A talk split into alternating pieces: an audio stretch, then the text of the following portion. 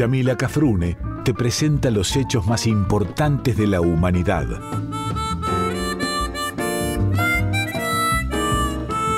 Por Folclórica 987 escuchás Contame una historia.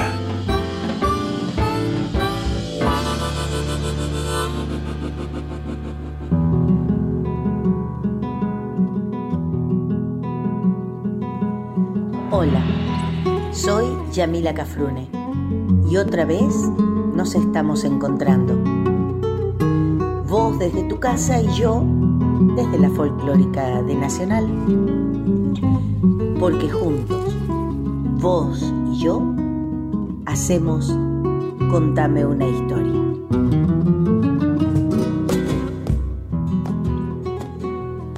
Nunca deja de sorprenderme la cortina del programa, nunca deja de nunca dejo de escucharla, me encanta. Y mira que podríamos grabar esto y pasarlo todas las veces igual, pero no me gusta. Así que les digo hola queridos y queridas amigas, nuevamente con ustedes compartiendo otro Contame una historia.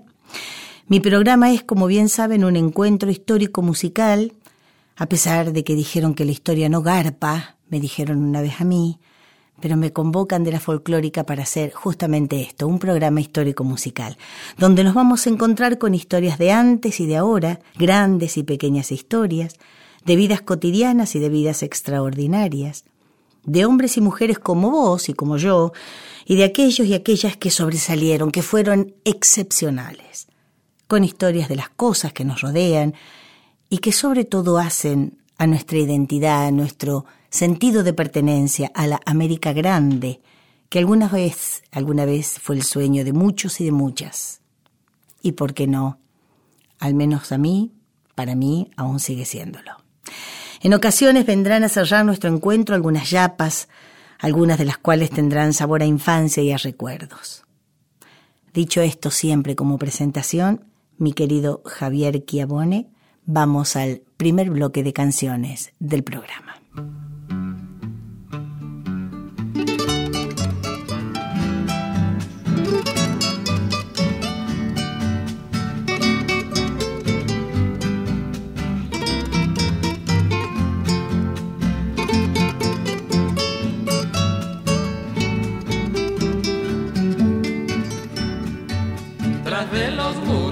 De la cárcel de Corrientes. Está Cirilo Miranda, tallador de Santa Muerte, la forma Santa Liliana, al Sansón y al San Alejo, regalando una esperanza en un pedacito de hueso. Viene llegando el 15 de agosto, ese es el día que trae la suerte y ya se están preparando para la fiesta esa la muerte. Con amor y devoción festejan todos los correntinos creyentes, mientras detrás de los muros Cirilo Miranda duerme y en su oscura celda alumbran los ojos de San la muerte.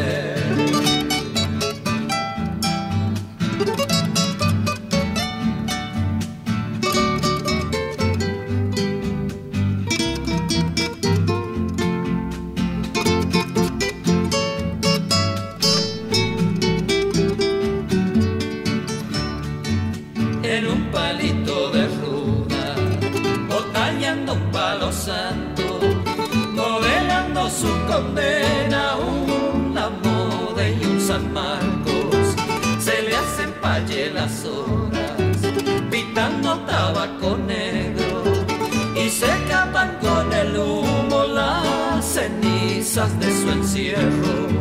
Viene llegando el 15 de agosto, ese es el día que trae la suerte y ya se están preparando para la fiesta esa la muerte.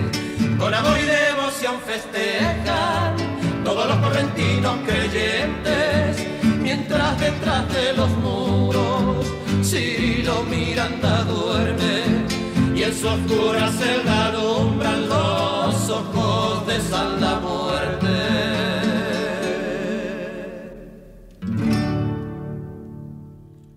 Mataron a los Velázquez, mataron a los Velázquez, repetía la mujer del carpintero José mientras salían a la calle los vecinos. De rancho en rancho, de boca en boca, corría como, como reguero de pólvora la noticia en el viejo pueblo de Machagay.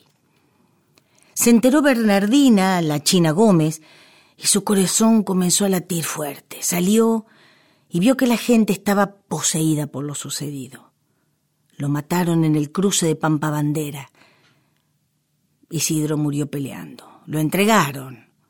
Un zapucay que no fue un grito de triunfo le jugó una mala pasada. La china entró a su rancho y en el altar que había montado en su pieza vio moverse a Santa Catalina. ¿Qué pasó, madre mía? Preguntó arrodillada y con un rosario en las manos, con la mirada fija en la imagen de la santa de los descarriados. Parecía que lloraban las dos. Los cuerpos de Isidro Velázquez y de Vicente Gauna fueron expuestos como trofeos en las comisarías de Quitilipi y Machagay. Una multitud de personas hizo cola para verlos, algunos para constatar fehacientemente que estaban muertos, otros como desahogo al miedo que vivían, aunque también sigilosamente miraban los callados, los sufrientes, los que fueron a orar por ellos. Los cuerpos eran un muestrario de balazos y apenas unas hojas del diario El Territorio tapaban sus genitales, que daba la sensación de agrandarse con el tiempo. El juez interviniente en la causa desde San Peña decidió que los restos se sepultaran en el cementerio de Machagay. La China corrió hasta el municipio y detuvo la camioneta oficial que llevaba los restos. El agente policial, que estaba de consigna, medio como amagó con no dejarla subir, pero no pudo detenerla. Llamó a la Ruperta y subieron de un salto. ¿Qué no me van a dejar subir estos hijos de puta? Llevo mi treinta y dos, dijo la china, en tono de complicidad con su amiga. Como guardias de honor, viajaron al lado de los cadáveres. Intercambiaron rezos y puteadas y cuando la gente salía a ver pasar la camioneta, levantaban la cabeza con altivez como orgullosas centinelas populares. En el cementerio hicieron todo rápido. Funcionarios y policías sabían que había que deshacerse lo antes posible de esos cuerpos. Las mujeres intervinieron y le dieron a dúo Le dieron a dúo a los dos cuerpos y le dijeron también a dúo al comisario Ramón Pujol. Nosotras vamos a lavarlos y a vestirlos. No hay ropa y ni se les ocurra prender vela. El gesto de la china fue desafiante. Mirad, che comisario, ustedes los mataron, pero los cuerpos son nuestros, de la gente pobre del pueblo, y vamos a hacer lo que queremos hacer. Pujol guiñó el ojo a la gente que observaba a las mujeres. Me parece nomás que vos fuiste hembra de estos tipos, expresó Pujol sonriente mirándola. La mujer se dio vuelta y respondió, Lo que nunca vos, no fui, nunca me habló, si no, sí, pero anduve cerca, lo quise mucho, pero le miraba nomás. ¿Y de dónde lo conocía? A ver si vas presa por encubridora. Avisache, comisario, que te conozco. Sabía que era Velázquez porque Machagay es un pueblo de machos feos y mujeres lindas. Así que uno como Isidro se notaba enseguida nomás. Hembra tuya jamás, che comisario. Los policías se reían. Las mujeres trajeron agua del pozo y se pusieron a lavar los cadáveres tirados en la galería lúgubre, entre los olores que se mezclan para ser uno y único. Después pidieron al encargado del cementerio papel o trapo para taparlos del sol y las moscas.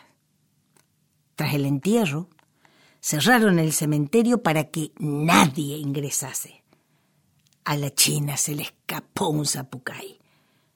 La policía no alcanzó a marcharse cuando apareció en la tumba la vela que iluminó la leyenda. La muerte apagó la risa del sol que duerme ardiendo en el chaco, porque Machagay se ha un llanto triste de sangre y bar.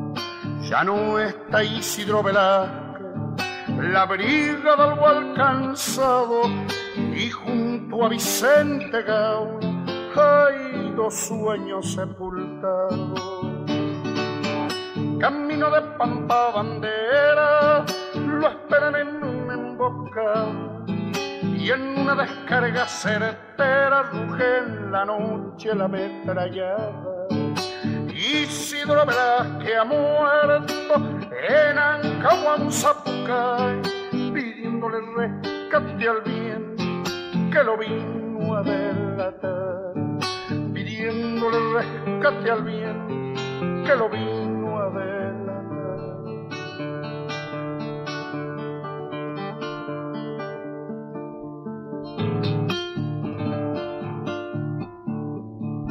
La muerte apagó la risa de los machetes en los quebrachos, la pólvora entre los huesos se hizo ceniza en dos pechos varados, sin una vela encendida, sin una flor a su lado, sin una cruz en la tierra, hay dos sueños sepultados camino de pampa bandera, lo esperaré en un emboscado y en una descarga certera ruge en la noche la metrallada.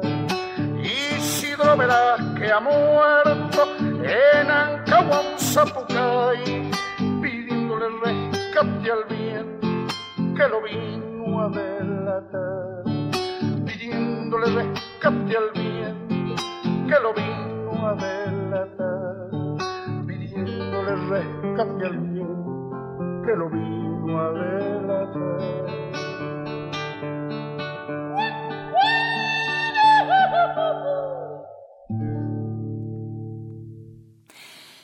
Quise comenzar el programa por el final físico del personaje que voy a tratar hoy, que es nada más y nada menos que Isidro Velázquez, como se habrán dado cuenta. Roberto Carri lo caracterizaba como un líder de la resistencia a los opresores, precursor de la lucha de liberación nacional. La historia de Isidro se comprende más cuando hay un conocimiento de la región y de su gente, gente que tiene la vitalidad de los habitantes del monte y de las pampas calientes del noreste, que reflejan su forma de ser, de pensar y de creer. Cuando en necesitaron, se necesitaron jornaleros, decidieron contratar a los correntinos para reemplazar a los huelguistas que en aquella época estaban guiados por algunos cabecillas. Entre ellos estaba Marcos Kanner. Estamos hablando de alrededor del año 1930. Entre los 300 correntinos que llegaron estaban los hermanos Velázquez, Feliciano y Casimiro. Feliciano fue seguidor y soldado de los derechos de los jornaleros. Sobra decir que se unió a, los capos de la época, a los capos sindicales, si se quiere, separándose de su hermano que buscó con Chavo en el Alto Paraná. En aquella época se decía que los hombres que se iban para ese lado nunca volvían. Volvían cadáveres flotando por el río. Después de varios golpes que agarraron a los, a los subversivos, que agarraban a los que peleaban por los derechos, Feliciano se vuelve a Corrientes, donde la subsistencia era aún más difícil. Sus veintidós hijos mamaban mundos desiguales en los pechos de doña Tomasa Ortiz, que hacía lo imposible para que la comida alcanzase para todos. A menudo la sopa no se estiraba. Feliciano observaba entre trago y trago de caña cómo su hijo Isidro no comía para que lo hicieran sus hermanas. Le daba bronca porque el trabajo no respondía, la mandioca, la batata, los cueros y hasta las carnes no valían como para que comiese la gente. A Isidro le gustaba internarse con su hermano Claudio en la espesura. En la espesura del monte estamos hablando. Generalmente lo hacían a caballo. Salían a cazar o a dar un paseo o a conocer el lugar o tiraban al blanco siempre y cuando hubiese cartuchos y pudieran robarle la escopeta calibre 16 al Feliciano, al padre. Isidro aprendió a mimetizarse con el monte. Sentía, realmente sentía que el monte lo protegía, que era parte de él, que había salido de sus entrañas. Sentía que los árboles, la tierra y los animales eran parte de él mismo. Cuentan que cuando tuvo o tenía siete años, se quedó dormido una siesta abajo de un lapacho. Un cosquilleo suave que le subía por el cuerpo lo despertó. Era una yarará que estaba justo a la altura de su ombligo. Isidro abrió los ojos, respiró suavemente, contuvo el aire, no expresó sentimiento alguno y permaneció inmóvil.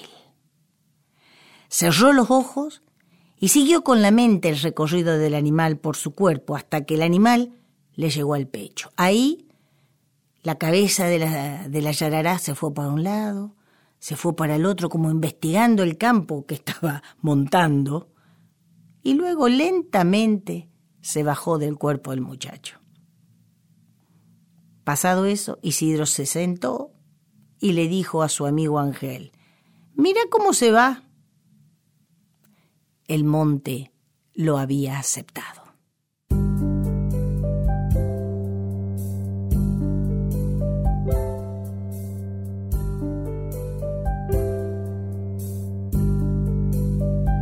La muerte no es más que un renacer, un vuelo, el camino claro de un zapucay. Isidro, te recordarán los que amaste y son tus alas. Leyenda serás del Chaco Boreal, Isidro. Como un viento audaz, eterno serás Isidro, la justicia ves es cosa de Dios, Isidro, y te cantarán cuando baje el sol, Isidro, cantar es rezar y te rezarán, Isidro. La muerte no es más que un renacer un vuelo, el camino claro de un zapucay. Isidro, te recordarán los que amaste y son tus alas. Leyenda serás del Chaco Boreal, Isidro, como un viento audaz, eterno serás, Isidro. La justicia ves es cosa de Dios, Isidoro, y te cantarán cuando baje el sol, Isidoro, cantar es rezar y te rezarán, Isidoro, Velázquez, Isidro Velázquez, Isidoro Velázquez.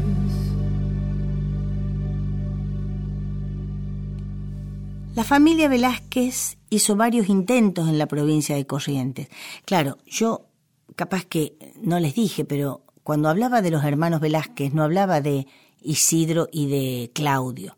Hablaba primero del Feliciano y del Casimiro, es decir, Casimiro que venía a ser el tío y padrino de Isidro Velázquez y Feliciano que era el papá de Isidro y del Claudio, los que fueron en realidad los más famosos dentro de esta familia Velázquez. Continúo entonces. La familia Velázquez, la de Feliciano, hizo varios intentos en la provincia de Corrientes hasta que vieron en la cosecha del algodón en el Chaco una salida, aunque sea el inicio de la salida a sus penurias económicas. Tenemos que recordar que el Chaco todavía no era, no era provincia, era territorio nacional, y que Corrientes no tenía algodón. El algodón era del Chaco, Corrientes tenía la yerba mate y Chaco era gran productora de, algodón. Entonces, eh, había mucha migración de las provincias alrededor del Chaco para ir a trabajar eh, con el algodón. Isidro con los años se instaló en Colonia Quijano, Chaco. Mostró que hacían malabares con los secretos de la mariscada, con los misterios del monte, en el manejo de los vacunos y hasta en la propia cosecha del algodón.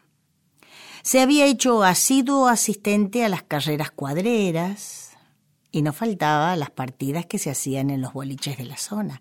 Cuentan que Isidro tenía algunos caballitos, después con el tiempo se hizo de algunos caballitos, y mucha gente le apostaba a los caballos de Isidro porque dicen que eran buenos, buenos este, animales, corrían muy bien.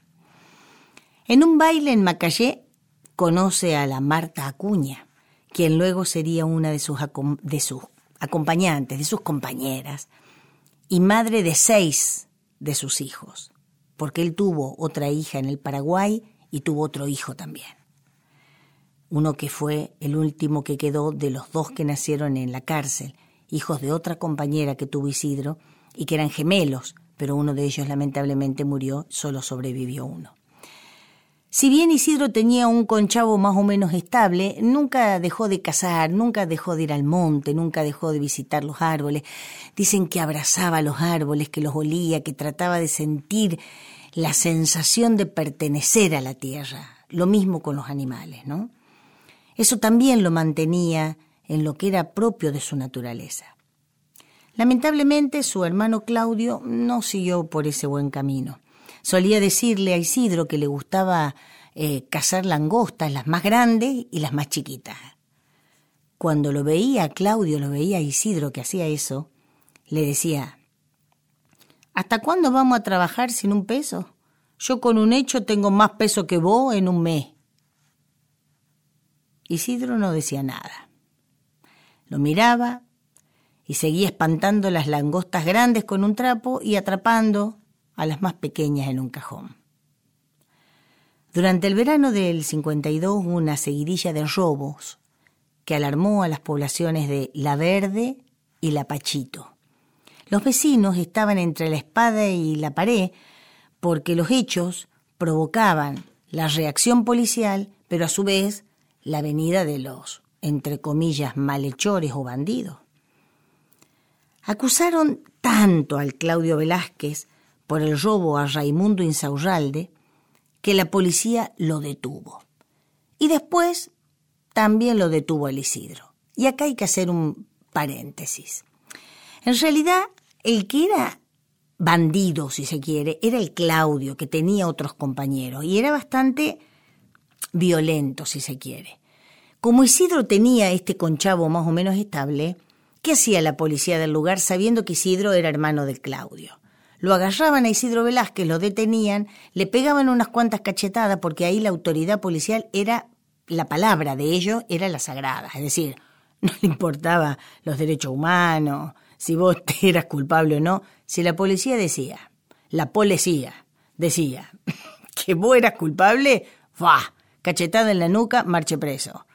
Entonces, claro, lo agarraban al Isidro, le daban unos cachetazos, trataban de que les dijera el paradero de Claudio, pero Isidro no lo sabía. Y si lo sabía, obviamente, no lo iba a decir. Tanto le dieron, tanto le dieron, que Isidro se cansó y se fue con Claudio. Acusaron de varios delitos a los hermanos Velázquez. Vuelven en el 52 a ser detenidos e Isidro, por su buen comportamiento, porque era el mejor de los dos, fue condenado a dos años de prisión en suspenso, en tanto que el Claudio, como no era bueno, como trataba de escaparse cada vez que la policía le daba la mano como para tratar de mantener una buena relación, fue condenado a cuatro años efectivos de prisión en resistencia. Cárcel va, libertad viene. La cuestión es que casi todo lo que pasaba en la zona todo lo malo que pasaba en la zona, tenía supuestamente la marca de los Velázquez. Mientras estuvo detenido, en una de las tantas detenciones, Isidro recibió la visita de su mujer, quien, con lágrimas en los ojos, le contaba que los chicos lloraban porque estaban muy pobres, que no tenían ni para comer. Imagínense ustedes la reacción de Isidro, la impotencia, la angustia desesperación. Todo esto provocó que Isidro huyera. Iba saltando de un lado al otro y fugazmente aparecía por su rancho y siempre, o casi siempre, dejaba algún animal para que sus hijos tuvieran que comer. Pero ojo, no animales robados, animales cazados.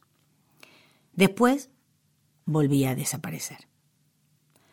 Los hermanos Velázquez, Claudio e Isidro, pasaron muchos años en esas andadas, pero ninguna de ellas sometieron a los más humildes, al contrario. En cuanto a sus artimañas, en cuanto a cómo hacían, porque tenían una característica muy especial los Velázquez.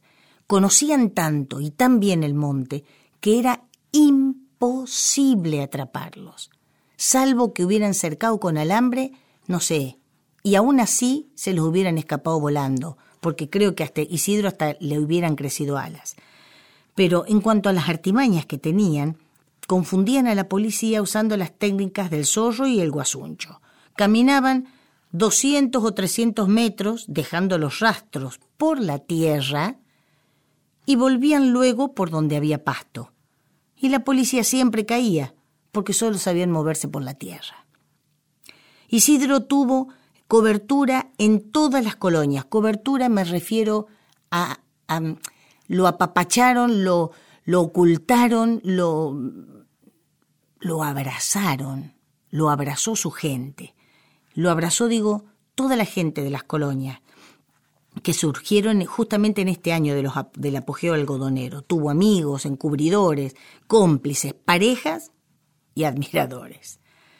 Cuando se conocía un hecho de los Velázquez, la gente se preparaba, porque sabía seguro que iba a recibirlos, seguro sabía que les dejaban dinero, comida, bebida y a veces hasta dejaban parte del botín.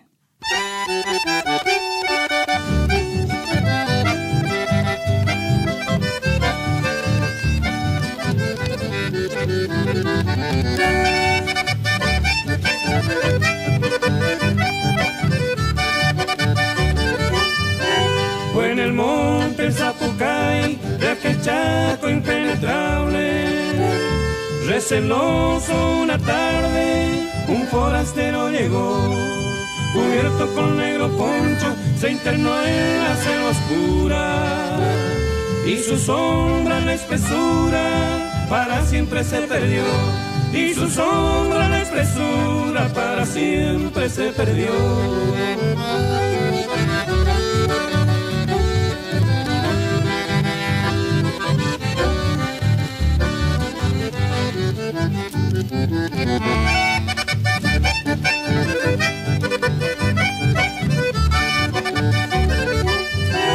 Desde entonces mi historia se tejieron aquel hombre, donde su vida y su nombre a los montes se entregó. Tal vez era un perseguido o quizás desengañado por un amor desgraciado y sin rumbo se quedó. Un amor desgraciado y sin rumbo se quedó.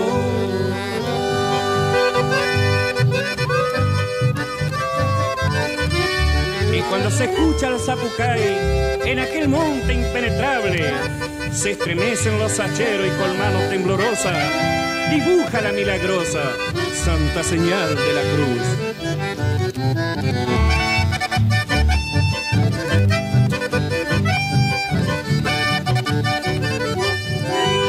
Dicen que las noches malas, con el bramido del viento, se oyen quejas con lamento que parecen implorar.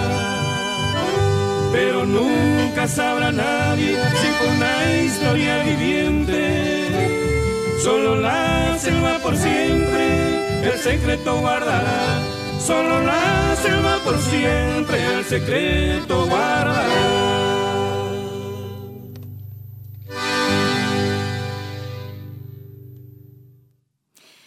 Corría el año 63 cuando Claudio y sus compañeros entraron a un boliche, se chuparon, tomaron grapa, tomaron vino, se portaron mal con el bolichero.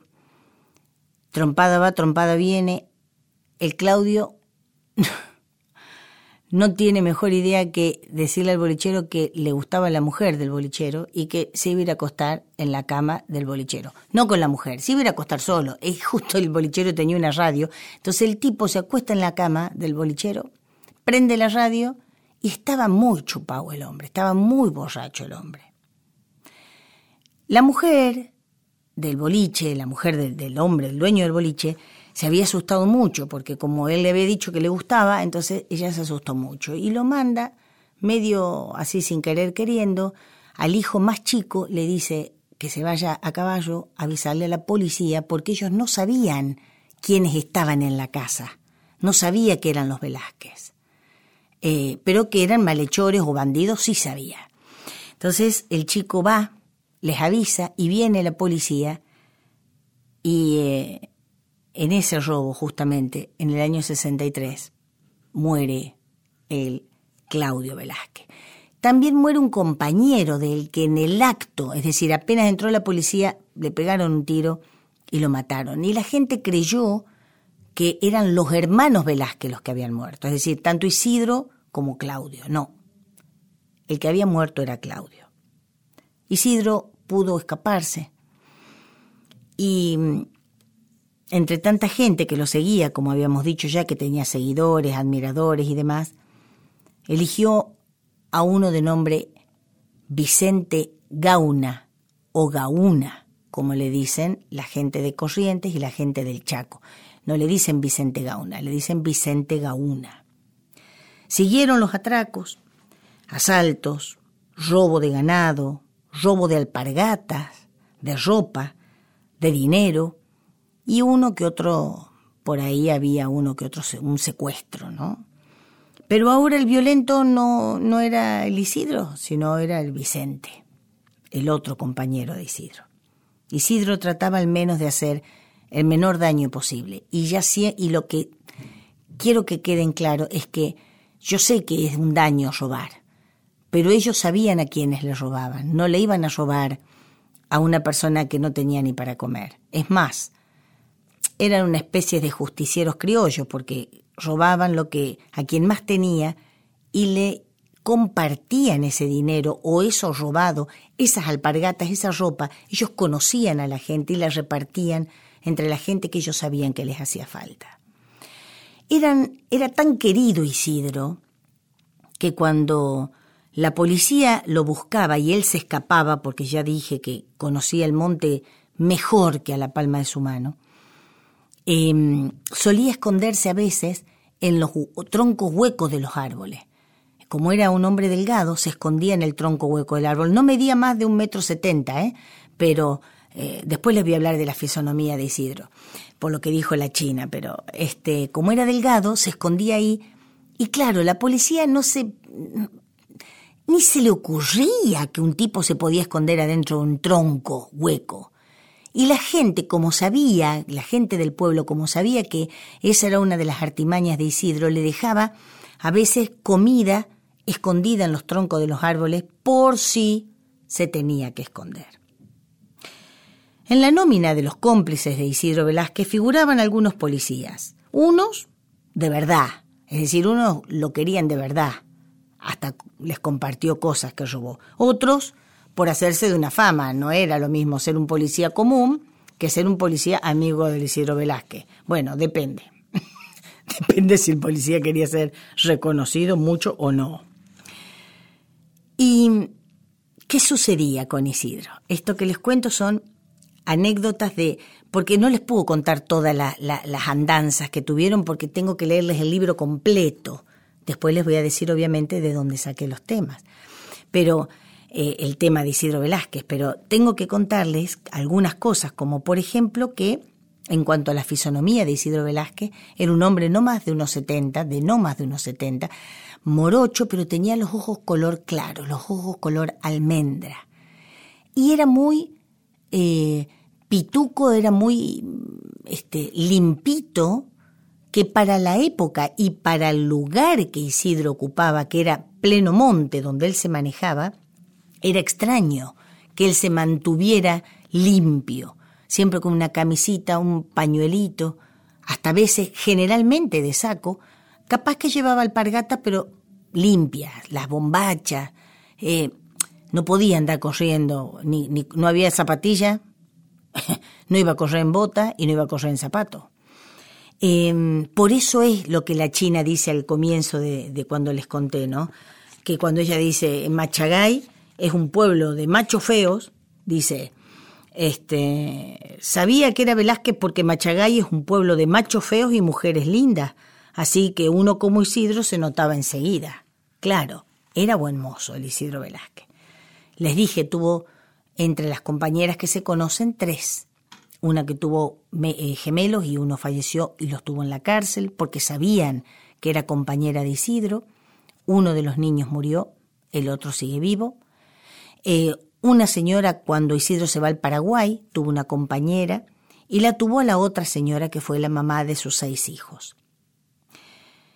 La policía trataba de atraparlos, pero Isidro conocía los escondites.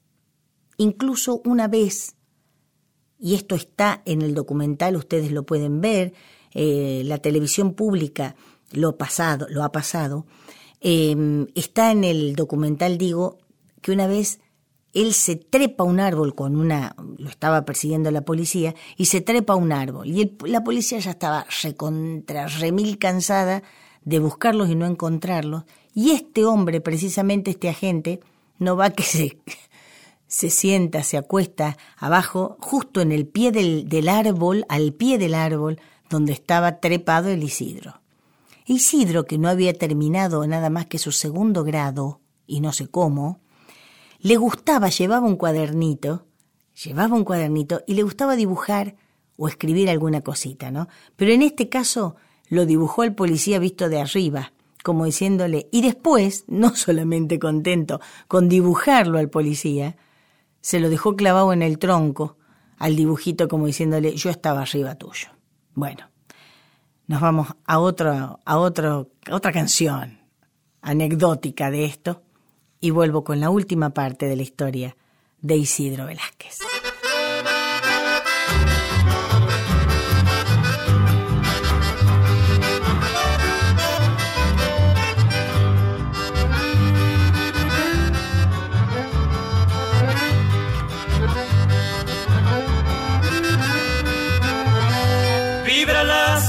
Chaqueña bajo el clamor de un valiente que va cayendo doliente gritando su rebelión. El suelo tiñe de rojo con esa sangre caliente, bañando el blanco salitre del puente de la traición correntino hasta la muerte, Dios bendiga tu valor, alumbrando en cada rancho la bondad de tu favor. Yo te rindo este homenaje enjugando un lagrimón a vos Isidro Velázquez, inolvidable varón.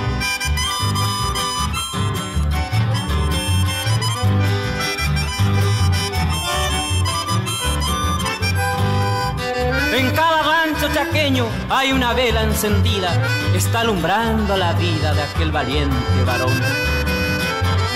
Acosado de injusticias, perseguido sin descanso, salió del monte seguro que tanto lo cobijó para caer traicionado sin entregarse vencido allá en Pampa Bandera, cuántas veces cruzó. Correntino hasta la muerte, Dios bendiga tu valor, alumbrando en cada rancho la bondad de tu favor. Yo te rindo este homenaje, enjugando un lagrimón, a vos Isidro Velázquez, inolvidable varón.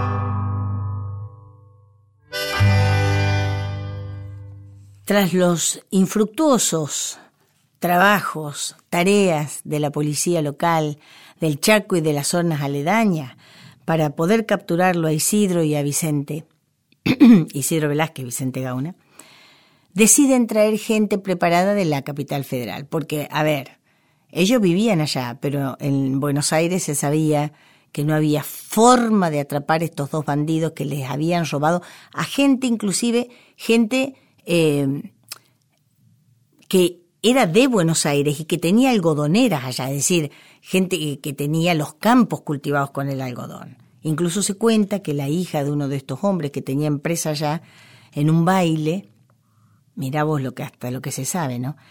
Eh, una niña de Buenos Aires con sus amigas de resistencia, se habían ido a un baile, la chica era hija de un, de un empresario de Buenos Aires, eh, y eh, resulta que se sienta en un, va un baile de, de, resistencia y se sienta en una silla que era de madera y la madera, la, silla tenía un clavo. no se da cuenta ella, porque estaba muy contenta, que cuando se levanta se le rompe el vestido. No, no porque se le viera nada, pero la anécdota es que se le rompe el vestido. Y uno de los hombres que estaba escondido, medio en la oscuridad del baile, que era justamente Isidro Velázquez, le hace seña pero no le hace seña para salir a bailar, le hace seña que se le rompió el vestido. Ella no se da cuenta y las amigas tampoco se dan cuenta que eh, le hacía señas por el vestido. ¿Qué le dicen las amigas? Che, dice, aquel te quiere sacar a bailar. Y claro, Isidro era buen mozo. Entonces la muchacha acepta. Dice, sí, bueno, está bien, voy a salir a bailar con vos.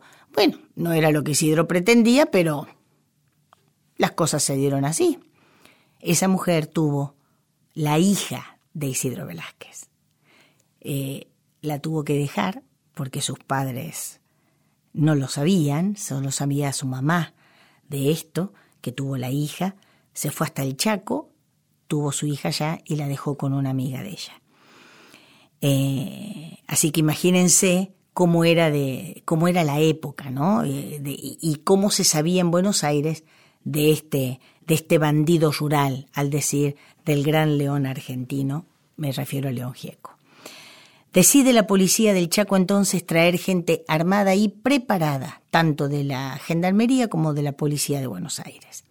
Y así le tendieron la trampa. Sabían que Isidro iba a ir eh, hasta pasando por Pampa Bandera, iba a ir hasta Machagay, hacer unos trabajos, a encontrarse con gente, que se había enchamigado con una maestra y con un cartero, y que la maestra con su Fiat 1500 era la que a veces les hacía de, de remisera, si se quiere, haciendo, haciéndole un favor. Pero la policía, sabiendo esto, sabiendo que ella y que el cartero tenían relación con Isidro, eh, em, los atrapan y los obligan a que sean cómplices de esta trampa.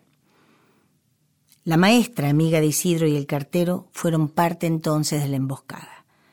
Los trasladaron a, los trasladaban a Velázquez y a Gauna hacia Pampa Bandera. Ella, en medio del puente, tenía que hacer como que el auto se paraba, es decir, se descomponía, bajaba y tenía que abrir el capot. Esa, esa iba a ser la señal para que la policía, que estaba escondida a lo largo, a lo ancho, por el este, el oeste, el norte, el sur, abajo, arriba, de todo el puente, disparara. Si no lo mataban en el puente, no lo iban a agarrar nunca más. No iban con orden de apresarlo, iban con orden de matarlo. No les importaba Vicente Gauna, les importaba Isidro Velázquez. El auto se llenó de agujero de balas.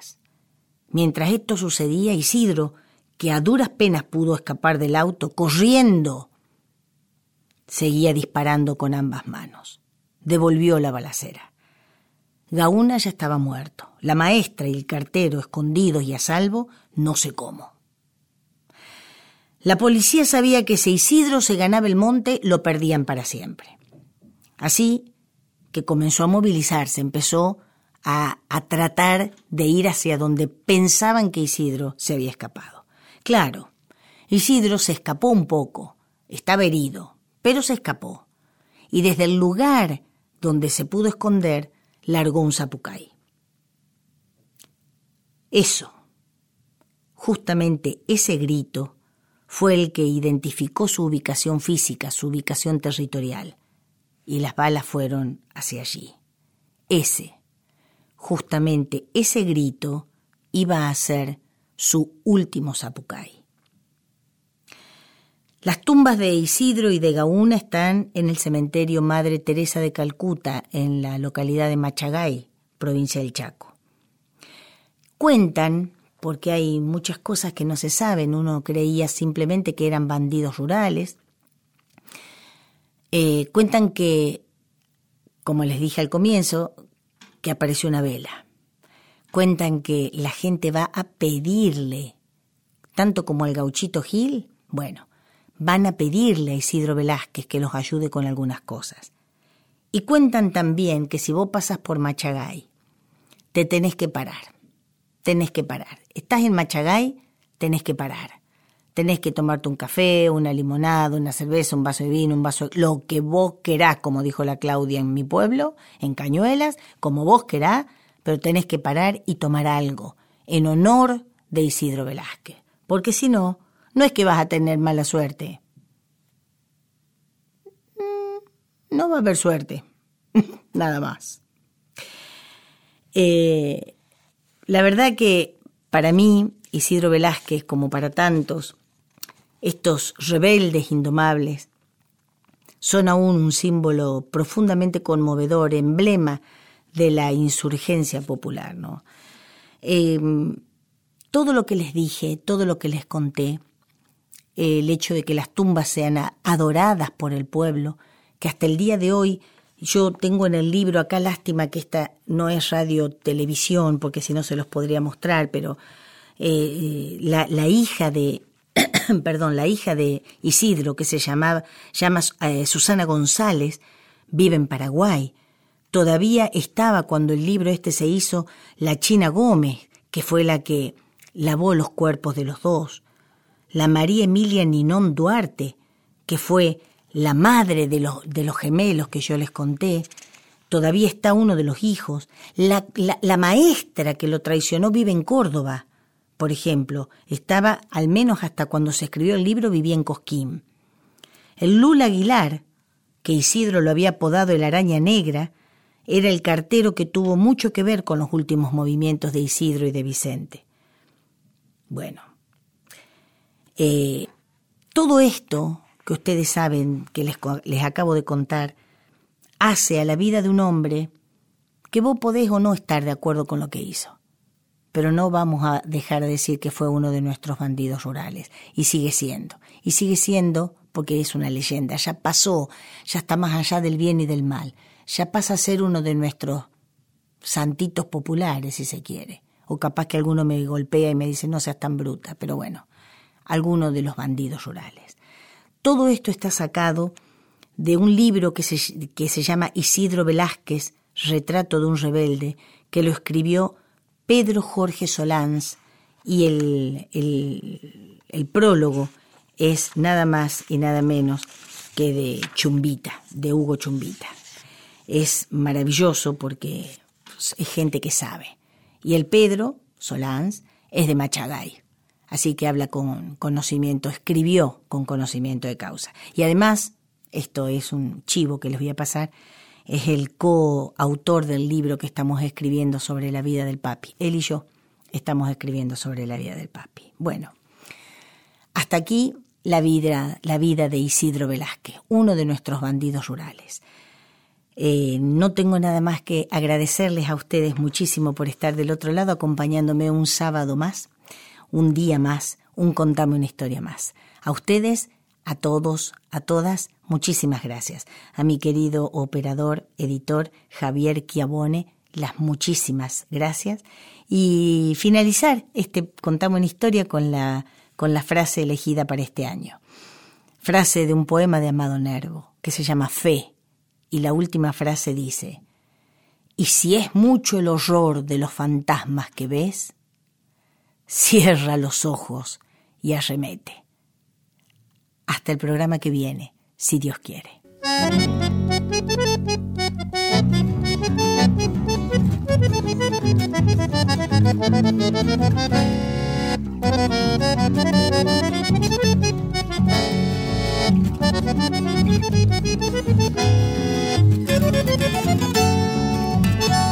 Es el hombre de la foto, el bandido más buscado. Para su pueblo es la justicia, leyenda del campo santo. Es el rey de los montes cuando se siente perseguido. Sus pasos son como el viento y como el viento. Vuelan muy alto con el fusil entre sus manos, toma la ley entre sus dedos. Es su forma de gritar el zapucay que lleva dentro, sombra del horizonte cuando la noche amenaza. Con fama bien ganada, gaucho de alma. Bandido rural, jinete y pistolero, justiciero del Chaco lo esconde el diablo en su destierro.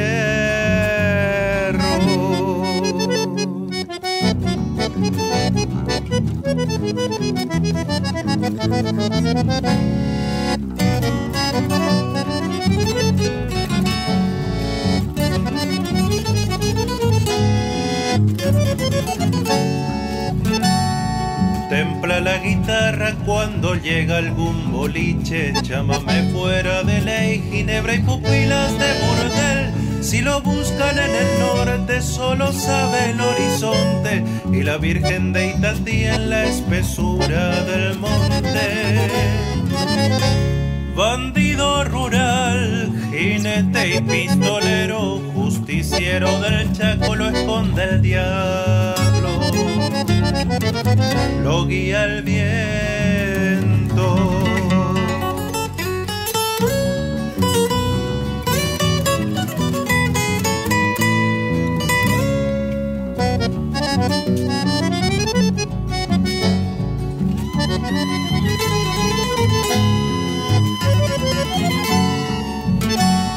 Persigna en el nombre del gaucho Gilizán la muerte, se refugia entre los indios, son su pueblo y son su gente, en la cruz de su camino está marcada la injusticia y hoy corre por sus venas un deseo.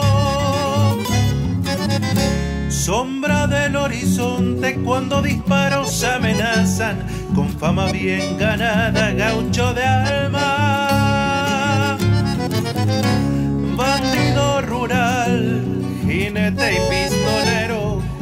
justiciero del Chaco lo esconde el diablo en su destierro.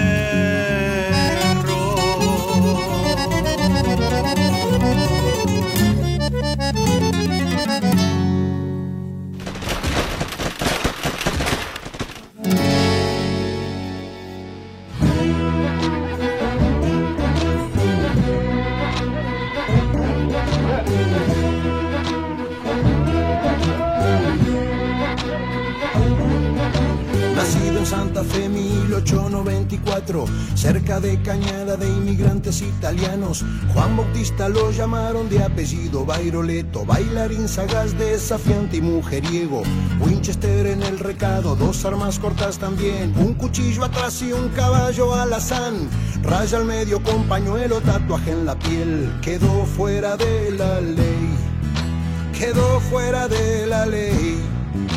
Se enamoró de la mujer que pretendía un policía, lo golpeó, lo puso preso un tal Farache Elías. Andate de Castex, le dijo aquí tenemos leyes. Corrí el año 1919.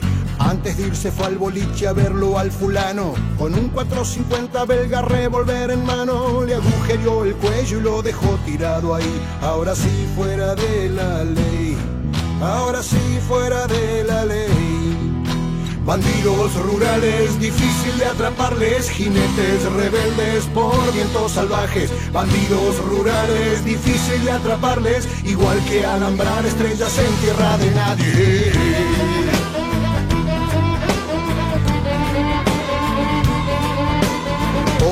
Mismo tiempo hubo otro bandolero, por hurtos y vagancia 19 veces preso.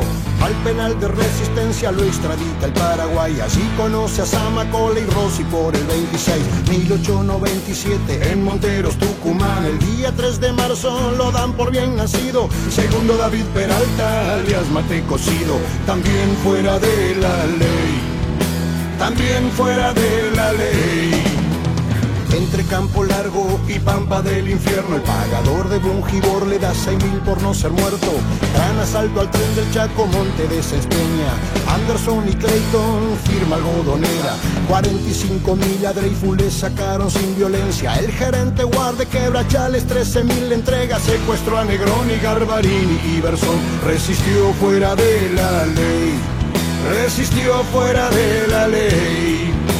Bandidos rurales, difícil de atraparles, jinetes rebeldes por vientos salvajes. Bandidos rurales, difícil de atraparles, igual que alambrar estrellas en tierra de nadie.